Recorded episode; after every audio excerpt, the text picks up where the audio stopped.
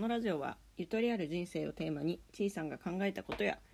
実践していることをシェアしていく番組です。自給自足に向けた準備クリエイティブ活動のこと趣味の銭湯や食べ物の話を週に1回配信しています。はい。今日はですねちょっと新しいマイクを買って導入してみたんですけどいかがでしょうか？なんか録音の波形見る限りちょっと音小さいかもしれないですね。はい。まあ1回配信してみてうん、微妙だったらいろいろやり方を変えていきたいなと思います。で、あとですね、今日はちょっと配信が若干遅れてしまいまして、いつも土日のうちに収録するはずなんですけど、あの、昨日ですね、ちょっと帰ってきてからすぐ寝ちゃいまして、えっと、昨日の夜撮ろうと思ってたものを今日の朝慌てて配信しているという状況ですね。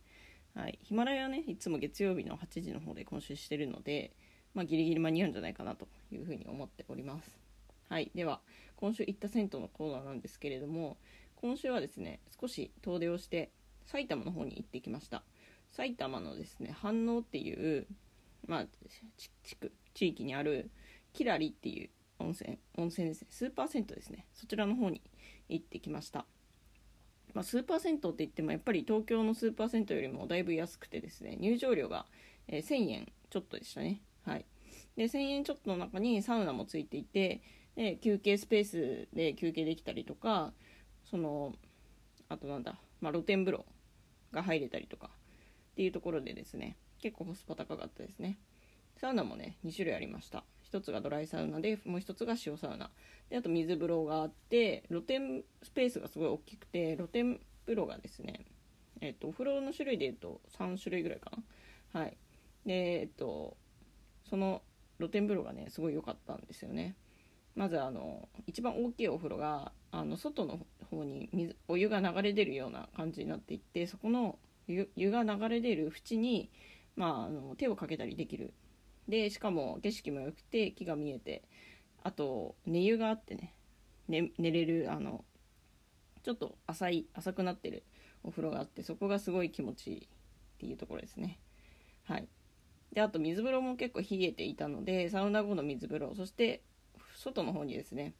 ちょっと寝っ転がれる椅子があったのでそこで休憩するのが非常に良かったです。ここはアクセスとしてはですね飯能駅っていう、まあ、駅からバスで、えーと、10分ぐらいで行けるのでぜひ気になる方は行ってみてください。ちなみにですねそのキラリの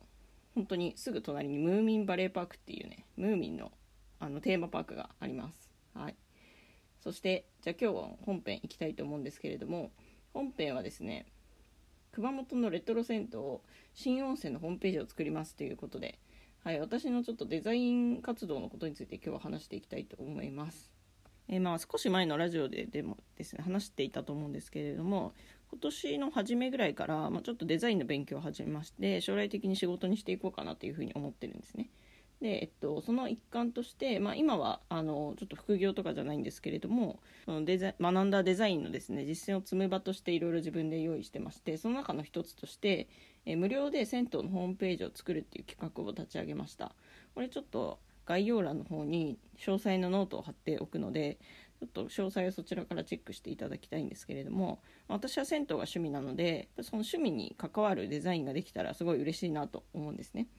でかつ銭湯の課題としてまあホームページがあんまりない銭湯も結構ありましてかつ銭湯っていうのは中の写真が撮れないのでユーザーからの口コミっていうのも、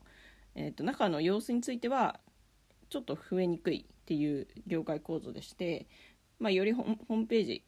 が大事なんじゃないかなというふうに考えてるわけです。で私自身もその銭湯をできるだけま残したいっていう気持ちがあるのでそこに貢献できる手段としてそのホームページを作るっていうのを考えました。でこれ公募制にしてノートの方で、まあ、興味ある人はちょっと連絡してくださいっていう形にしたんですけれどもなんとですね先週ぐらいに1件応募がありましてそれがですね熊本にある新温泉っていう施設なんですね。ここは、うんと、厳密に言うと多分銭湯っていう形ではないと思うんですけど、うんと、町の公衆浴場として、まあ、結構安い料金で入れることができてで新温泉がある人吉っていう地域は温泉地なので、まあ、温泉が入れる、まあ、公衆浴場みたいなそんな感じの施設です。でここですね私あの3年ぐらい前に1回訪問してるんですよ。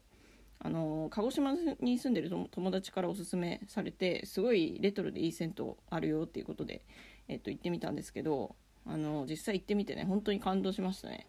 なんかあの本当に昭和にタイムスリップしたようなレトロ感を残しつつでも汚くないんですよね。でお風呂自体もなんか東京で見るタイル式のお風呂じゃなくてこう岩でゴツゴツした感じの素材でできていてあこれはもう本物だと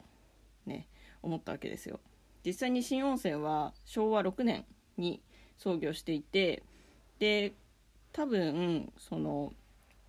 結構そういうその昭和初期にできた銭湯って、まあ、建て替えだったりとかあの大きくリニューアルしているところも多いと思うんですけれども新温泉の場合はその大幅なリニューアルをおそらくせずにほとんどその創業時と同じ形を残し続けているっていうところなんですね。はい、なんか残すっていうとそのそのままにしとけばいいっていうふうに思うと思うんですけど実はそのそのままの形で残すっていうのはかなり難しいことでして、まあ、やっぱり建物なのでどんどんどんどん老朽化していくわけなんですよ。でそれをその昔の、まあ、建築技術をそのままにしつつで、えっと、老朽化してもその形のままで残していくっていうのは非常にあの大変なことだと思います。っていうのをねずっとあの100年近くやってきた新温泉さんなんですけれども実は先あと今年去年か。去年の、うんと、熊本豪雨災害で、まあ、被災してしまって、まあ、話を聞いたところによると屋根のところまで本当に水が来てしまって、うん、新温泉ってちょっと低いところにあったらしいのであの結構なあの雨を受けた雨の被害を受けたらしいんですね。で、まあ、それの影響で結構あのこのまま営業していくのが大変っていう状況になってしまって今は実はもう営業してないんですね。ただ、えっと、新温泉の4代目にあたる方がですね今その新温泉の建物を残そうということでいろいろ活動されていってその中の一環として、えっと、私に声がかかったというような、流れになります。えー、その新温泉の方からすごい面白い話を聞きまして、まあ、人吉って今温泉地として人吉温泉として結構有名なんですけれどもこの人吉が温泉地になったきっかけっていうのが新温泉だったらしいんですよ。新温泉のその最初の方ですねあの今その活動されてる方のひいおじいちゃんにあたる方が、まあ、たまたまそこの近くで温泉を掘り当ててで、えっと、これはビジネスになるぞって言って新温泉を作ってで、えっと、人吉自体をがその影響そのきっかけで温泉地になっていったっていう話らしいですね。うん、でそってなるとその結構温泉地って数百年とか、えー、っとすごい歴史が深いところが多いと思うんですけどこの人吉温泉の場合は新温泉がきっかけで始まったのでまだまだその100年弱の歴史しかない温泉地っていうことになります。まあ、そういう話もですねホームページに書きたいというふうにおっしゃっていたので、えっと、そういった歴史とか遠隔とか新温泉がこれまでどういうふうにして歩んできたのかっていうところをうまくホームページの方でお伝えていけたらなというふうに思っております。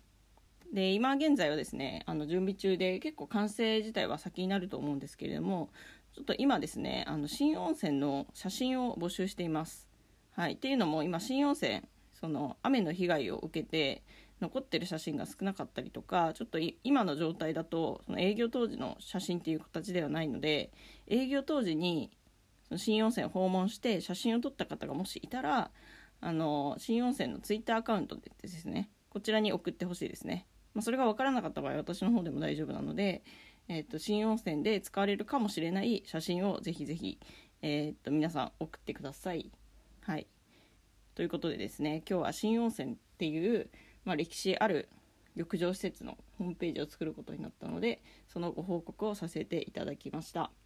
こんな風にね自分が好きな温泉地温泉施設のホームページを作れるっていうのは一つの夢というかすごくやりたかったことだったので依頼をもらった時は本当に嬉しかったですね。